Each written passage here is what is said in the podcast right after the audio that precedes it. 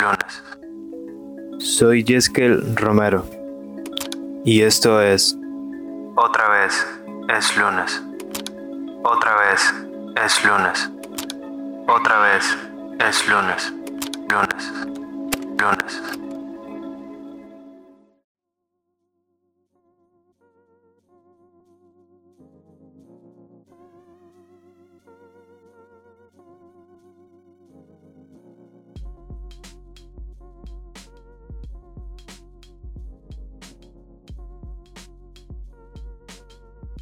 No, sé qué carajo estoy haciendo. No sé qué mierda estoy haciendo. No sé qué. ¿Qué estoy haciendo? Bienvenidos al episodio número 25 de Otra vez es lunes. no sé cómo iniciar y no sé cómo voy a terminar el día de hoy. Estoy solo en mi cuarto con una cerveza y quiero hacer énfasis en la palabra solo porque bueno, se supone que el episodio número 25 iba a tener un invitado. El invitado canceló. Como es regular en estas cosas. Porque qué mejor que disfrutar la vida, ¿no? En lugar de hacer un podcast con algún extraño. Lo entiendo completamente. No, no te puedo culpar por haberme cancelado. Pero entonces tuve que utilizar mi artimañas sociales si es que existe ese, ese término. En realidad deberían ser habilidades sociales, pero no creo tener buenas habilidades sociales, así que voy a utilizar mi artimaña social para poder traer a alguien en este episodio. Pero bueno, no, no lo logré. Casi lo logro, pero todo salió mal, muy mal. Al final fui yo el que incumplí. Em, esas dos personas que estaban dispuestas a trabajar conmigo para el episodio número 25 van a estar en el podcast más adelante. Y vamos a hablar sobre creatividad, procesos creativos, como en, diferentes áreas, ¿no? Eh, una de ellas es fotografía, otro es fotografía, edición, podcast. Eh, tengo dos personajes muy interesantes, dos personas súper interesantes, nicaragüenses obviamente, que tienen cosas muy importantes que decir acerca del proceso creativo que utilizan para hacer lo que hacen. Y pues desde mi punto de vista hacen cosas maravillosas. Son unos genios. Pero no va a ser el día de hoy. Me tienen a mí, el que no es genio, solo hablando conmigo o escuchándome realmente. Quiero pretender que estemos hablando porque este es mi acercamiento honesto a la sociedad, pero eh, digamos, no es el mejor acercamiento. Para mí es el más cómodo. Quisiera pasar todo el tiempo sin tener que, que lidiar con personas, ¿no? que comunicarme con ellas, pero lamentablemente lo tengo que hacer. Entonces, este es mi zona segura. en donde yo puedo comentarles un montón de cosas que posiblemente ustedes no quieren escuchar o no les interesen escuchar, pero van a tener que hacerlo si le dieron play a este podcast, ya sea en, ah, Spotify o bien en iPodcast. Y, ¿De qué voy a hablar hoy? No, no tengo ni puta idea. Yo no sé cómo va a terminar esto. Y estoy hiper improvisando ahorita. Realmente estoy súper improvisando, loco. Y creo que la puedo cagar heavy. Pero vamos a ver. Um, no sabía de qué hablarle hasta que me di cuenta que había algo importante que nunca había hablado, pero que siempre me ha fascinado. Um, hace más o menos dos años empecé una depresión severa, no clínicamente tratada ni tampoco diagnosticada, pero el simple hecho de querer matarte, suicidarte, yo creo que puede encajar como de depresión severa. Aún así, creo que eran los inicios de esa depresión y estaba como en este conflicto interno muy grande. Y recibí la visita de Danilo, quien ya ha estado en el podcast aquí, es medio hermano de mi madre, eh, es medio tío si se puede decir. Danilo es un tipo grandioso, me enseñó a dibujar, me enseñó a ilustrar, es súper creativo, digamos no reside aquí en Nicaragua, reside en Dinamarca y he hecho podcast con él hablando un poquito acerca de su vida y la cultura danesa y tal. De hecho que hay un, un tema que quiero hablar con él, específicamente sobre una película, entonces ya le adelanto. Como sea, Danilo vino a Nicaragua ese año, hace dos años exactamente, fue en el 2019. Vino en el 2019 y, y empezamos a platicar un, poco y creo que rápidamente se dio cuenta cuál era mi dinámica con mi familia, que era un poquito conflictiva. No en el sentido de que siempre estaba generando discusiones, sino en, en el sentido de que siempre estaba tratando de alejarme de mi familia y, o no aprobaba lo que ellos opinaban o hacían con su vida y mucho menos cuando querían opinar sobre la mía. Realmente es una, es una relación disfuncional como en muchas familias en el mundo. Yo hubiese querido tener una familia bonita, pero no sé si, no sé si ni siquiera eso existe. Danilo se, dio cuenta rápidamente, Danilo, que, que tenía una mala relación con la familia, sobre todo con mi madre, y igual se dio cuenta de esta necesidad grande que yo tengo de querer ser, de querer ser entendido. No es psicólogo, pero ha estudiado cerca las ramas de la psicología. De hecho, creo que pretende estudiar psicología. Trabaja con niños desde un punto de vista ah, no solo terapéutico, sino también pedagógico. Entonces, tan perdido el hombre no estaba. Él me dijo, y es que vos tenés esta necesidad constante de querer ser entendido y querer ser aceptado, es decir, tu esencia y, y tenés que entender de que no todos van a comprender el mundo como vos lo comprendés, no, no todos van a entender lo que vos entendés, ni todos saben lo que vos sabés y posiblemente eso te deje en una, en una situación de soledad incomprendido, pero tenés que aceptar que no todas las personas piensan como vos y ese es el primer paso para poder tener mejores relaciones con las personas. Y dije, wow, la verdad es que tiene mucha razón. El episodio 25 posiblemente ahorita no, no, no es nada, o sea, hacia dónde va este maje con su plática. tengo un punto. Entonces, y dije, pero sabes que Danilo, tienes razón, eso es. Eh, aparte de muchas otras cosas que están mal conmigo, yo siempre espero que la gente entienda lo que yo, lo que yo soy o lo que yo pienso. Y que puedan compartir conmigo también esa, esa necesidad de expresión. Pero la verdad es que no es así. No es así. Siempre me he sentido un poco raro.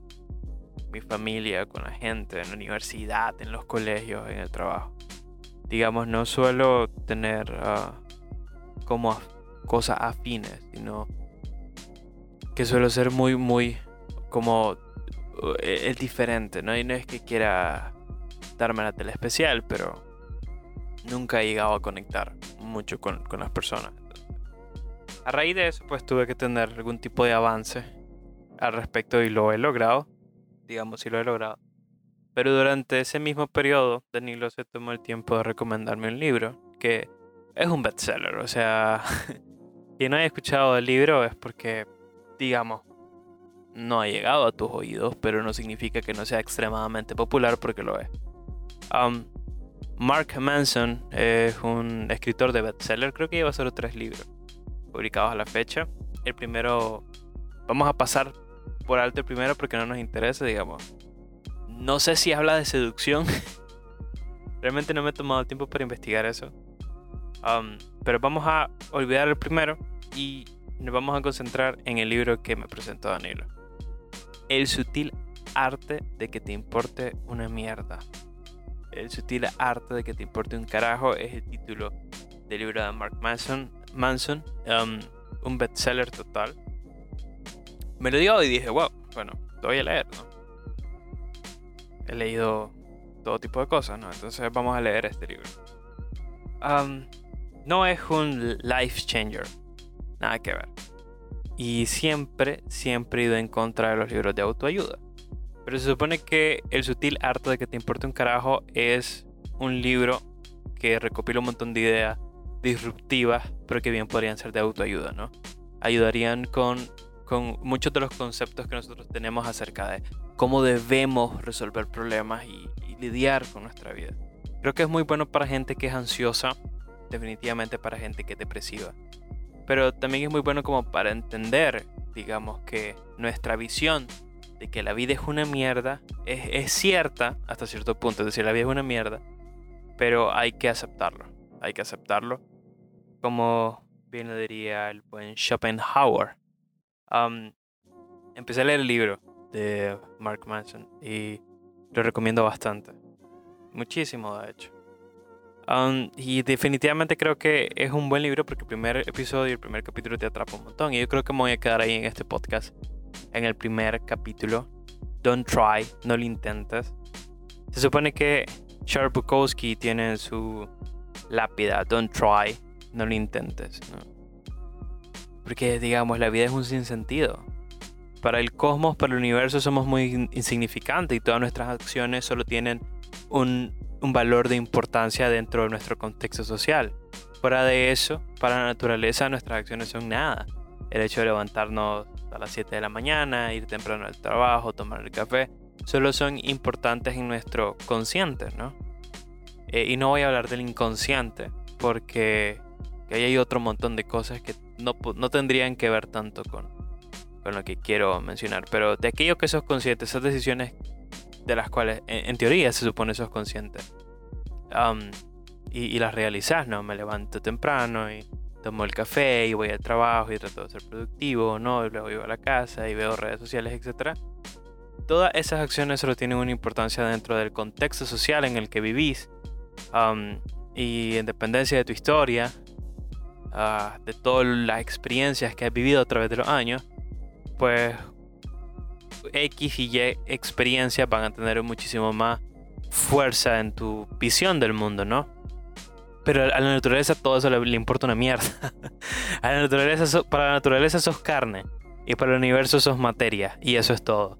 Y, digamos, en, el constructo de la realidad, eso es lo importante, ¿no? Que somos un conjunto de átomos que forman materia y que interactúan en un sistema muchísimo mayor o en un sistema dentro de otros sistemas incluso más grandes. Entonces, en resumen, para el universo somos una mierda. Y si a, si a esta ecuación rara que le he mencionado le añadís la variable de Dios no existe, entonces todo se va a la mierda. Y creo que hasta la persona más positiva del mundo puede caer en una ligera depresión o un ligero, no depresión, pesimismo, en un ligero pesimismo, atado a que cuando aceptas la realidad de que el universo es ignorante de nuestras necesidades emocionales, pues las cosas no pintan tan bien. El, el, cielo deja de existir, el infierno deja de existir y la razón deja de existir y solo queda como el caos, caos filosófico, que, está muy atado al libre albedrío, ¿no? Entonces, wow, nos pusimos como muy filosóficos en, menos de cinco minutos. Pero eso, ¿no? Realmente cuando estamos como en esa situación y eh, definitivamente mientras más lees y, más te interesas por estos temas, lees filósofos o, escritoras, escritores y más empezás a, a, cuestionarte la existencia humana, llegas a estos términos y Charles Bukowski Um, bien podría decir que la gente inteligente es la que más sufre porque es la que se da cuenta de la terrible verdad, ¿no? Um, el mundo resulta ser muy aburrido. Y no sé si se han fijado, mientras más ignorante sos de los problemas, más feliz sos. Unos podrían decir, mientras más tonto, tonta o estúpida o estúpido sos, más feliz sos. Y eh, sí, realmente loco, eso es eh, muy cierto es muy cierto. Ignorar los problemas nos genera vivir en una burbuja en donde solo aquello que nos motiva y nos hace feliz importa.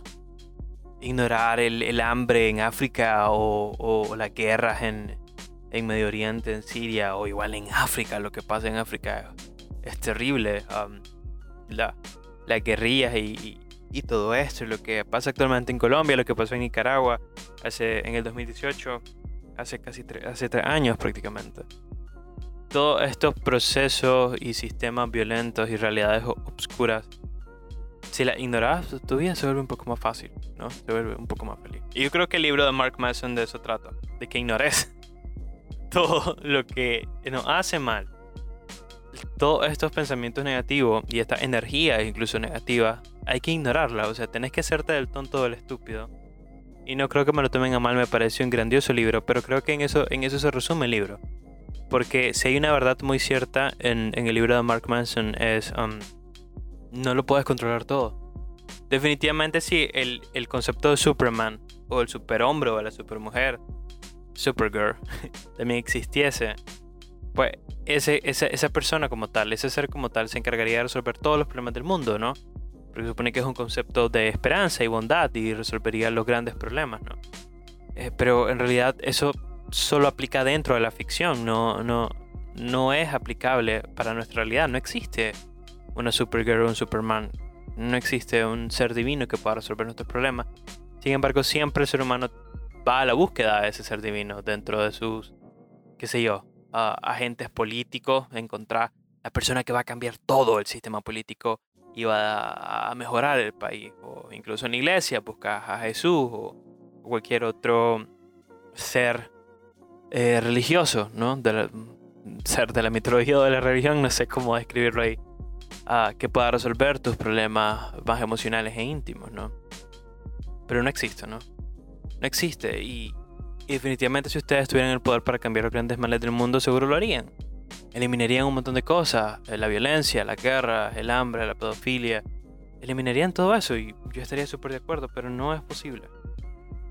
No es posible y tampoco podemos controlar el mal que pasa. No significa que no podamos tratar de evitarlo día, día con día, pero no somos totalmente responsables de todos esos males. No podemos controlarlo todo. Y todo, este concepto de no poder controlar todos estos problemas tiene, tiene tener, llega a tener muchísimo más valor cuando lo relacionas con tus problemas personales. O sea, hay cosas que podés perfectamente controlar, pero hay cosas que definitivamente no. Y en un mal día de trabajo, en donde las cosas te salen mal por el azar del caos, pues, digamos, ¿qué vas a hacer? es un día más, ¿no? No lo intentes, es el primer episodio. Es el, perdón, ¿qué episodio? No es un podcast. No lo intentes, es el primer capítulo de, del libro de Mark Manson. Eh, y te explica cómo Charles Bukowski era un borracho, un Don Juan, un jugador empedernido, un patán, un bueno pero nada. Realmente Bukowski era todas esas cosas y él era muy consciente de eso, que era un hijo de puta. Pero también era un poeta, para bien o para mal de algunos, ¿no? Crítico somos todos, ¿no? sí, definitivamente Charles Bukowski también tenía esta, esta forma bien nihilista de ver el mundo, ¿no? y si son fanáticos de la animación, Rick, Rick Sánchez de Rick y Morty podría ser el, como el, el, el, Bukowski de nuestra era, nada más que este científico y no poeta, ¿no? Bukowski siempre quiso ser escritor pero digamos, el maje fue rechazado por mucho, mucho tiempo, ¿no? Era un tipo que lidió con muchos demonios. En su infancia, tener que lidiar con la relación que tenía con su familia, específicamente con su padre. Una persona como una, un alemán bastante ortodoxo que, que la única forma creo que de comunicación que tenía era golpear. Eh, ante la mala conducta de Bukowski, golpe, ¿no? Em, y también Bukowski tuvo que lidiar toda su vida con el hecho de que creció como con una marca en, la cara, en la piel. algo que lo hacía sentir como menos, digamos, le afectaba la autoestima como no, o sea, si todos tuvimos acné y te sentías ahuevado por tener el cachimbo de granos, ahora imagínate este maje que tenía una marca que, definitivamente no se podía quitar, entonces que creció un poco alienado, entonces como son como los ingredientes perfectos para la sopa que se venía después, o sea, te iba a convertir en un hijo de puta, definitivamente pero realmente creo que lo único que le movía a Bukowski, cuando digo que era, que era un desgraciado, era porque a Bukowski no le importaba nada más que no fuera o beber cerveza, o coger, o bien escribir. Y creo que es la, parte más importante porque si no nadie lo recordaba, sería uno más. Y, creo que Bukowski era consciente de que él era uno más y que no era importante y no le caían bien la gente que creaban toda esta parafernalia conceptual alrededor de uno mismo. Y es, es cosa que nosotros hacemos todo el tiempo, ¿no? Yo viajé, yo estoy estudiando una maestría, yo tengo planes de hacer esto y voy a lograr esto, mira lo que he conseguido. Creamos como todo este concepto como para em, justificar nuestra propia existencia. A Bukowski le valía verga, o sea, a Bukowski no le importaba en lo absoluto, simplemente yo soy yo, soy un desgraciado, pero pero lo único que me importa a mí es escribir. Y si Bukowski hacía algo era escribir. O sea, el tipo podía morirse de hambre, podía pasar una tarde completa. No ir a trabajar, no ganar ese dinero. Pero saber, él, estaba cómodo con el hecho de que sabía que todo el día iba a pasar solo, sin que nadie, le, sin que nadie le molestase para poder seguir escribiendo. Y trabajó, digamos, como cartero por mucho tiempo y nunca logró ser escritor. Hasta como los 50 años. O sea, el tipo vivía en pensiones de mierda. Ganaba una mierda de dinero. Pero gastaba en, en licor y, y drogas y apuestas y prostitutas. Pero cuando tenía 50, que es una edad muy muy grande, yo no, yo no creo llegar a los 50. Cuando Bukowski tenía 50, tuvo la suerte, luego de una vida de fracasos tuvo la suerte, de que un editor de una casa pequeña, una casa editorial muy pequeña, independiente, pues se interesó por la por las letras de Bukowski y decidió darle una oportunidad y eso fue todo. Creo que, bueno, en el libro se menciona una frase que dijo Bukowski, no tengo dos opciones, o me quedo en la oficina postal y me vuelvo loco, o me voy afuera y juego a ser el escritor y muero de hambre. Y creo que ella había decidido morirse de hambre porque creo que estaba harto. después de firmar contrato, Bukowski se hizo un escritor muy famoso y tal vez se convirtió en el, representante más grande de la contracultura en el momento. Era una persona que iba en contra de todo, o sea, en el sentido no. No es como ese tipo de persona que va en contra de todo solamente para ser genial. Escuchaba un podcast de un tipo hace como, no sé, seis meses, donde decía, es que mi intención es siempre ir en contra porque es mi forma de decir que soy rebelde. Y si voy en contra, me voy a hacer notar y eso es lo importante, hacerme notar. Era un tipo mexicano. Em, y dije, puta, vos, qué triste, la verdad, me cayó muy mal. no recuerdo el puto nombre, pues ni me interesa. pero me cayó demasiado mal. Yo no sé quién era ese tipo. Hizo un, podcast con el tipo este de creativo. Ah, asqueroso tipo. ¿Qué te puedo decir? Bukowski sí iba a contracultura porque su, propio, su propia forma de ser era contracultura. Ya era un perezoso de mierda que solo le interesaba beber y es algo que a la sociedad no le interesa. Preguntarle a los japoneses si le interesa tener alcohólicos en, su sociedad, toda cualquier sociedad en general, pero digamos, hay sociedades que se han construido muy bien a nivel económico o, a nivel de bienestar social. Entonces tener personas que no generan un ingreso son un problema social y tienen programas para poder lidiar con eso. Bukowski era eso, ¿no? Era un, era un drogadicto, era un bebedor, era un alcohólico que igual hizo mucho dinero, ¿no? Escribiendo, o sea, pudo seguir trabajando y, haciendo su desmadre. O sea, vivió feliz, ¿no? Hasta cierto punto. El tema es que le llegó, o sea, fue un tema de suerte, pero llegó hasta los 50. Hasta los 50 años y, digamos, vos más querés salir de la universidad, tener un trabajo que te pague, qué sé yo, en Nicaragua tal vez mínimo unos 2 mil dólares. Por comprarte un carro, una casa, encontrarte el siguiente año el amor de tu vida, de entre miles y miles de personas en Nicaragua, vos querés encontrar, o sea, ni la, ni la probabilidad está de tu lado, pero vos querés encontrar el amor de tu vida, quien te va a ser fiel por el resto de tu vida, mientras pagas tu carro y tu casa, y te sentás para tener la vida llena de sueños y éxitos que siempre has querido desde que tenés 10 o 9 años. Eso, eso no va a suceder. Vas y es creo que es el problema con el meme de sáquenme de Latinoamérica, es porque rápidamente te das cuenta de que, aparte de que Latinoamérica tiene un sistema destruido, corrupto y, y, sin sentido, cíclico, no, no, va a suceder. No vas a salir de la universidad y vas a tener 22 y vas, vas a tener todos los éxitos del mundo. No funciona así. Creo que incluso estadísticamente, el éxito se puede llamar éxito a, qué sé yo, tener estabilidad económica y una casa y una familia, si quieres llamar a eso éxito, pues eso se consigue hasta los 40. Estadísticamente, la gente empieza a generar y cosechar ese éxito profesional o económico a los 40, 50 años. Y creo que se debe a que tuviste que comer primero mucha mierda y aprender eh, para luego tener como la expertise, la experiencia necesaria para tomar mejores decisiones y también dejar ir ciertas cosas. vivimos intentándolo todos los días. Yo lo intento todos los días tratando de que este podcast llegue a algún lado.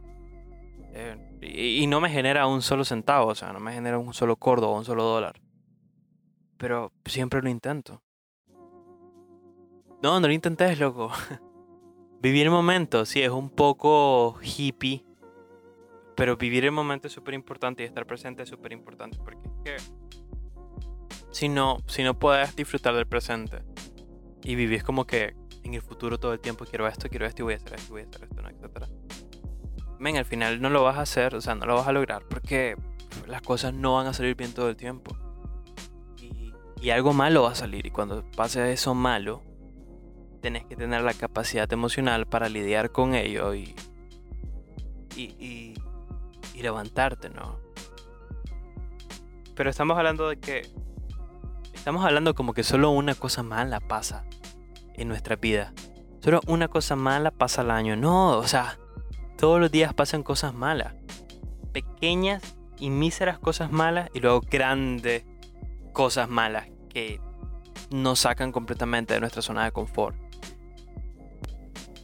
y, pensamos, bueno, puta, o sea, creo que sale más barato el suicidio.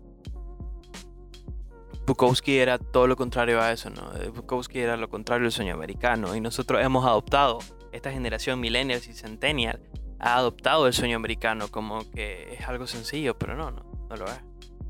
Digamos, intentarlo implica que posiblemente en algún punto vamos a perder. Este, y con perder ya pensamos que todo acabó, ¿no? Es, muy difícil aceptar que perdimos, que algo salió mal, que nuestro plan no salió bien. Digamos, este podcast ya se ha rendido una vez y posiblemente se vuelva a rendir y, posiblemente el podcast se acabe más adelante. Y no fue lo que yo esperaba que fue, pero de eso se trata, ¿no? No lo intentes, o sea, no intentes que, que las cosas sean como el sueño americano porque no va a funcionar. Y todo esto va de la mano con, la idea de que sobreanalizamos mucho. Todo lo queremos sobreanalizar y yo soy una persona que sobreanaliza todo. Y, digamos, cada vez que quiero tomar una decisión, lo que hago es como que imaginarme diferentes escenarios y ver cuál es el peor y cuál es el mejor. O sea, yo siempre me imagino lo peor y lo mejor. Como, siempre me imagino los extremos. Y soy muy consciente de los extremos, soy muy consciente del peor escenario posible. Porque le tengo miedo a ese escenario. Y si pasa, pues digo, bueno, ya, ya, ya me imaginé que esto iba a pasar, entonces ya sé qué otras decisiones puedo tomar. Pero ese sobreanálisis es una mierda, no es algo bueno. No te vuelve una persona precavida, te vuelve una persona ansiosa, incapaz de vivir el momento, incapaz de vivir tu propia vida. No pensando siempre en lo bueno o en lo malo que puede pasar en el futuro. Todas esas cosas son extremadamente complejas y un psicólogo debería darte el apoyo necesario para poder lidiar con ellas. Pero te digo, el sobreanálisis es tan jodido que si una cosa muy muy diminuta, mala, ocurre, todo tu sistema de creencias y todo tu autoestima e incluso toda tu buena voluntad desaparece puta, ¿por qué a mí? O sea, ¿por qué soy el ser más salado de la Tierra? Y, y es el tema del sobreanálisis lo que nos, nos hace creer a nosotros que somos los seres más especiales de la Tierra. Nadie sufre como yo. Eh, nadie tiene que lidiar lo que lidio yo. Nadie ha, ha, tenido que vivir lo que yo he vivido. Y no, o sea, todos han vivido cosas similares o peores que, que las tuyas. Entonces, quejarte en Twitter no lo hace menos o más especial vuelvo al inicio del podcast. Para la naturaleza, para el universo no somos nada. nuestros problemas emocionales solo toman valor en el contexto social en el que vivimos. Más para el universo no significan una mierda. Y creo que Bukowski, incluso Lovecraft, ah, con su terror cósmico era consciente de ello, ¿no?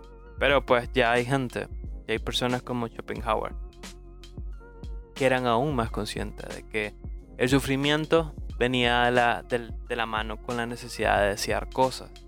Mientras más deseamos algo y más alejados estamos de conseguirlo, más sufrimos.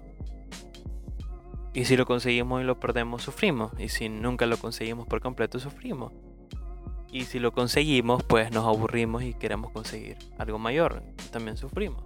El hecho de desear hace que, que de alguna u otra manera suframos en esta vida creo que hablé un montón de cosas que bien podrían ser como en retrospectiva un montón de locuras de un tipo que ha leído y tratado de unir diferentes conceptos en un solo podcast. Y sí, puede ser que sí. Ah, pero este es mi podcast, es el episodio 25, acaba de cumplir 25 años. Quiero ver cómo le doy como una vuelta filosófica al, episodio de hoy. Y realmente les hablo honestamente, ¿no? La vida de todo es una mierda, o sea, pasan muchas cosas malas al mismo tiempo y, es difícil controlarlas todas. Pero si algo es importante, es que, como bien decía Camus, nunca vas a ser feliz si continúas buscando en qué consiste la felicidad. O sea, nunca vivirás si estás buscando el significado de tu vida completamente. O sea, si para vos el significado de felicidad es tener una casa y la pareja perfecta y los hijos perfectos y el carro perfecto y la casa perfecta, que es lo que te venden en las redes sociales todo el tiempo y los viajes, etc. Eso no es felicidad y no es felicidad porque sea materialismo, no, o sea, yo soy yo muy enamorado del materialismo, yo quisiera tener un mejor micrófono y un estudio para grabar y aire acondicionado en mi, en mi estudio para grabar cómodamente. Pero te voy a explicar por qué no es felicidad. Porque las personas no son robots ni son personajes de cuentos de hadas. Posiblemente el amor de tu vida fue el amor de tu vida, pero te la va. Te va a engañar en algún momento. Te va a hacer sentir mal en algún momento. Te la va a pegar o, te va a hacer sentir mucho dolor en algún momento. ¿Dejó de ser el amor de tu vida? Sí, pero lo fue en algún momento. Fue el amor de tu vida. Solamente que las personas cambian y también te pueden hacer daño. So, si, si ya no tenés el amor de tu vida, pues la vida tiene menos valor, pues no compraste la casa perfecta, excelente. Te vas a dar cuenta que con los años, pues, la casa va a destruirse, ¿no? Las tuberías se van a dañar, el techo se va a corroer y vas a tener que esforzarte para mantenerla tal cual. O sea, nada queda intacto. Te compras el carro perfecto, etc. Luego te vas a dar cuenta que también es un dolor de cabeza tener un carro porque mantenimientos y mecánica y, y mucho dinero invertido en el carro. Y y, cuido. Y quisiste tener los hijos perfectos y, te salieron hermosos y sanos, excelente. Pero vas a tener que lidiar con tus hijos toda tu vida. Y puede que se vuelvan drogadictos o que tomen malas decisiones y vas a tener que estar ahí para apoyarles. Sean las decisiones que tomen. O sea, la vida en realidad no es perfecta. Y es dentro de la imperfección, dentro de las vidas aburridas, en donde se encuentran la belleza de las cosas. Eh, no hay nada más grande que alguien que te pueda amar, incluso como en los peores momentos. para mí el peor momento sería levantarse con un mal aliento y, verse desastroso y que esa persona esté a tu lado y diga, pues, con esta persona estoy, con esta persona me conformo. Ya, y, está bien. Y todo este arranque filosófico de amor lo ha inspirado Malcolm. Porque Malcolm, es, Malcolm, la serie, ¿no? Malcolm tiene la peor familia del mundo es terrible, pero son bellos, o sea, te aman y, son terribles, o sea, son horribles. Yo me volvería loco con hijos como Malcolm Reese, Dewey. No, Dewey no, Dewey es perfecto. Um, pero ya ves que no son la familia más rica y tienen muchos problemas económicos y pasan gritando todo el tiempo y, Malcolm se siente como un bicho raro a veces. Pero Tal vez es porque es una sitcom, obviamente. Pero en realidad así son la mayoría de las, de las familias, ¿no? Son, son disfuncionales, son una mierda. Y es súper bonito que, digamos, es, tanto Lois como Hal no se rinden, o sea, siguen ahí adelante. Son los, son los verdaderos héroes, son el Sísifo de nuestra era. Y esta generación no está preparada para ser Sísifo todavía, pero definitivamente somos Sísifo cuando te levantás y tenés que ir en esa ruta de mierda llena de personas, trabajar ocho horas, ganar muy poco y volver en, ese en esa ruta de mierda llena de personas a tu casa, pues eso es ser Sísifo, eso es llevar la roca hasta la cima de la montaña. uh, Mark Manson, el sutil arte de que te importe un carajo, tiene muchas cosas importantes. Um, el primer episodio se llama, no, el primer capítulo del libro se llama No lo intentes, te habla un poquito de Bukowski y te habla de la importancia de dejar ir ciertas cosas. Pero es un libro hermoso, o sea, tiene un montón de consejos disruptivos acerca de la vida muy muy bueno. He tenido que, he aprendido a despegarme, desapegarme un poco de ciertas ideas que yo tengo, pero no hay nada como que no resuelva una buena terapia psicológica. Este libro no va a ser magia, pero sí te va a dar como el camino para para poder entender mejor ciertas cosas. Y sobre todo eso, no puedes controlarlo todo. O sea, te salen malas cosas que te importe una mierda, ¿no? Hay que ser ignorante. Ser ignorante es bueno a veces, es muy, muy bueno. estoy revisando. Llevo 36 minutos de podcast y estoy muriendo de, sudor. Así que aquí lo vamos a dejar. este fue un muy buen episodio, un episodio solo. es sutil arte que te importe una mierda. Ah, es un arte, muchachos, realmente. Tratar de ignorar ciertas cosas. Yo admiro mucho a la gente que es plana en ese sentido, ¿no? De que la vida les pasa por el cuerpo y, y son felices, ¿no? Lo admiro un montón porque realmente tienen la capacidad de estar más presentes y, y de poder resolver mucho mejor los problemas. Una persona que no tiene la capacidad de enfriar su cabeza y, y, de, y de entender primero, bueno, pasó, pasó esta cagada, hay que resolverla. Ese tipo de personas son las mejores incluso para, para ser líderes y tomar decisiones. Personas emocionalmente incapaces de lidiar con su propia realidad, definitivamente no. Este, este, son, las personas de Twitter. Esas son las personas de Twitter pertenecen a Twitter. Así que 25 años, este es el episodio 25. En los próximos episodios voy a traer a gente muy muy genial. lamentablemente en este episodio solo, tuvieron, solo estuvieron escuchándome. Sin embargo, espero haberles traído algo muy muy interesante. Un poquito de filosofía, un poquito de literatura. Ya saben, eh, pueden buscar el libro y piratearlo, como no. Sería genial que lo compraran en realidad. en si tienen la oportunidad en, su, en sus países o ciudades de obtener acceso a los libros de Mark Manson, que son dos, El sutil arte que te importa un carajo, o bien uh, Everything is Fucked, o sea, todo está jodido. Son dos muy buenos libros. Um, si pueden comprarlos en inglés o en español, no importa, háganlo. Si no, pues pirate, pirateenlo como yo hice, porque mi librería no los puede traer, ¿no? Y un dato curioso, las grandes editoriales del mundo deciden si envían sus libros, si venden sus libros a, las librerías del mundo. Por ejemplo, en Nicaragua, como tenemos una mala situación económica, las grandes editoriales deciden, no, no les vamos a vender a Nicaragua porque no van a consumir nuestros libros y son unos hijos de puta porque definitivamente pues no, sí los vamos a consumir. ok, recapitulando, sean ignorantes, sean ignorantes de ciertas cosas, yo lo recomiendo, sean ignorantes. No pueden controlarlo todo. Lean poesía, lean a Bukowski como no, pero lean más poesía yo estaré trayendo a gente muy muy interesante hablando sobre procesos creativos en las próximas dos semanas. Estoy súper emocionado. Son personas en el medio más o menos conocidas. Em, y bueno, eso es lo de menos realmente. Lo importante es lo que tienen que compartir, ¿no? Ah, yo soy Jeskel Romero. Este es mi podcast. Otra vez es lunes. Pueden buscarme en Twitter como Bad Bukowski. Sí, tengo. Ah, soy un fanboy. Soy un fanboy de gente muerta. Uh, y en Instagram pueden buscarme como jeskel.romero. Mi nombre es extremadamente extraño, no nos inventado. Ah, pero igual pueden buscarlo. En, en, en, la descripción de Spotify está como mi nombre, ¿no? Entonces buscan jeskel.romero en Instagram, ahí me encuentran, estoy publicando fotos, poemas, videos y el contenido del podcast también a veces. Es un solo chacuatol, pero a mí me funciona. Me funciona solo tener un solo perfil. Ah, y pues nada, ya saben, pueden escuchar ese podcast en Spotify totalmente gratuito y sin anuncios, bendito Dios, porque no hay anuncios en los podcasts, lo acabo de descubrir. Ah, también pueden escucharme en iPodcast eh, totalmente gratis, mucho mejor. y pues nada, espero que pase un excelente inicio de semana. Eh, feliz Día de las Madres a las que son madres. Estoy grabando esto un 29. Se va a publicar un lunes 31. Ya habrá pasado el Día de las Madres en, Nicaragua.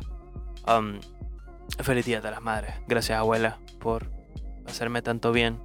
Creaste a este pequeño monstruo eh, con problemas existenciales. Pero bueno, ah, me despido. Estoy diciendo un montón de pendejadas. Ah, pues nada, eso ha sido todo. Bye.